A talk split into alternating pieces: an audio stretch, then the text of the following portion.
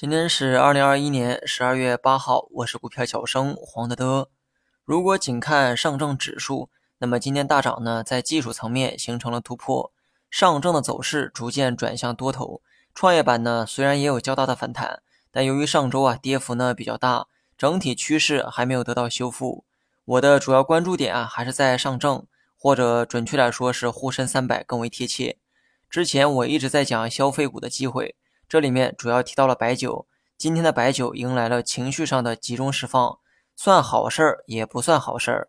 好在手中的利润进一步扩大，不好在于市场正逐渐形成一致性预期。当所有人都觉得白酒有吸引力的时候，你反倒应该考虑减仓的问题。有人跟着我们的节奏踩中了白酒的机会，这些人现在最担心的是什么时候该去卖。最近我几乎每一天都能收到类似的问题。这其中有一个人的情况很有意思，不妨跟大家分享一下。这位朋友在白酒上的利润接近百分之二十，最近拿在手里啊格外烫手，于是咨询我该什么时候卖掉比较合适。说实话，我也保证不了卖在最高点，但如果一定要卖，这个理由我肯定会从市场角度去寻找，而不是从自身角度寻找。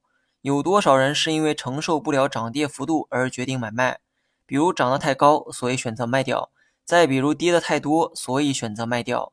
这种想法是可以被理解的，有些时候也能起到一定的效果。但你有没有想过，这种做法是否科学？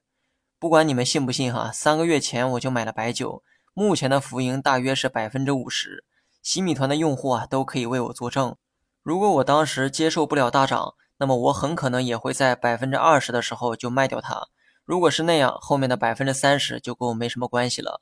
能把股票拿到现在，只是因为市场还没有给出让我卖出的信号。有时候市场啊，它也会骗我，结果可能还不如瞎卖来的准确。那为什么我还要参考市场而不参考我的感受呢？因为这样更科学。科学的做法不一定换来最大的收益，但它一定是最正确的做法。长期坚持下来，就能显现出威力。听我的股评呢，能学到不少知识哈。允许我夸赞一下自己，很多东西我真的是毫无保留的在奉献。决定买卖的时候，不妨弱化一下自己的感受，多去想想市场的感受。当你习惯这么做的时候，恭喜你，欢迎来到新世界。白酒、食品等消费可以继续持仓，何时减仓我也在不断的观察中。至于现在想去买的人，不妨三思后行。不是说现在买啊一定会赔钱。而是我的把握远没有之前那么大。最近呢，我一直强调蓝筹白马的机会。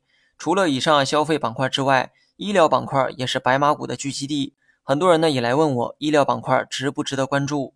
我的答案呢是肯定的。之前我也分析过医疗的价值。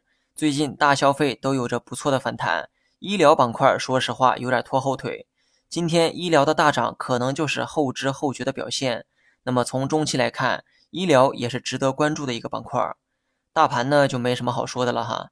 之前我们的观点是短期谨慎，中期乐观，而昨天开始，短期、中期都可以转向乐观。很多人乐观不起来，是因为太在意每天的涨跌。应该怎么做？其实每个人心里都懂。就像小时候父母讲的那些大道理，我们也都能听懂。但真正理解的时候是而立之年。目前我建议的仓位啊是七成左右。短期的市场也不排除还有波动，毕竟今天的大涨没有量的配合。不过整体看涨的逻辑不变，所以继续持仓就是最好的策略。好了，以上是全部内容，下期同一时间再见。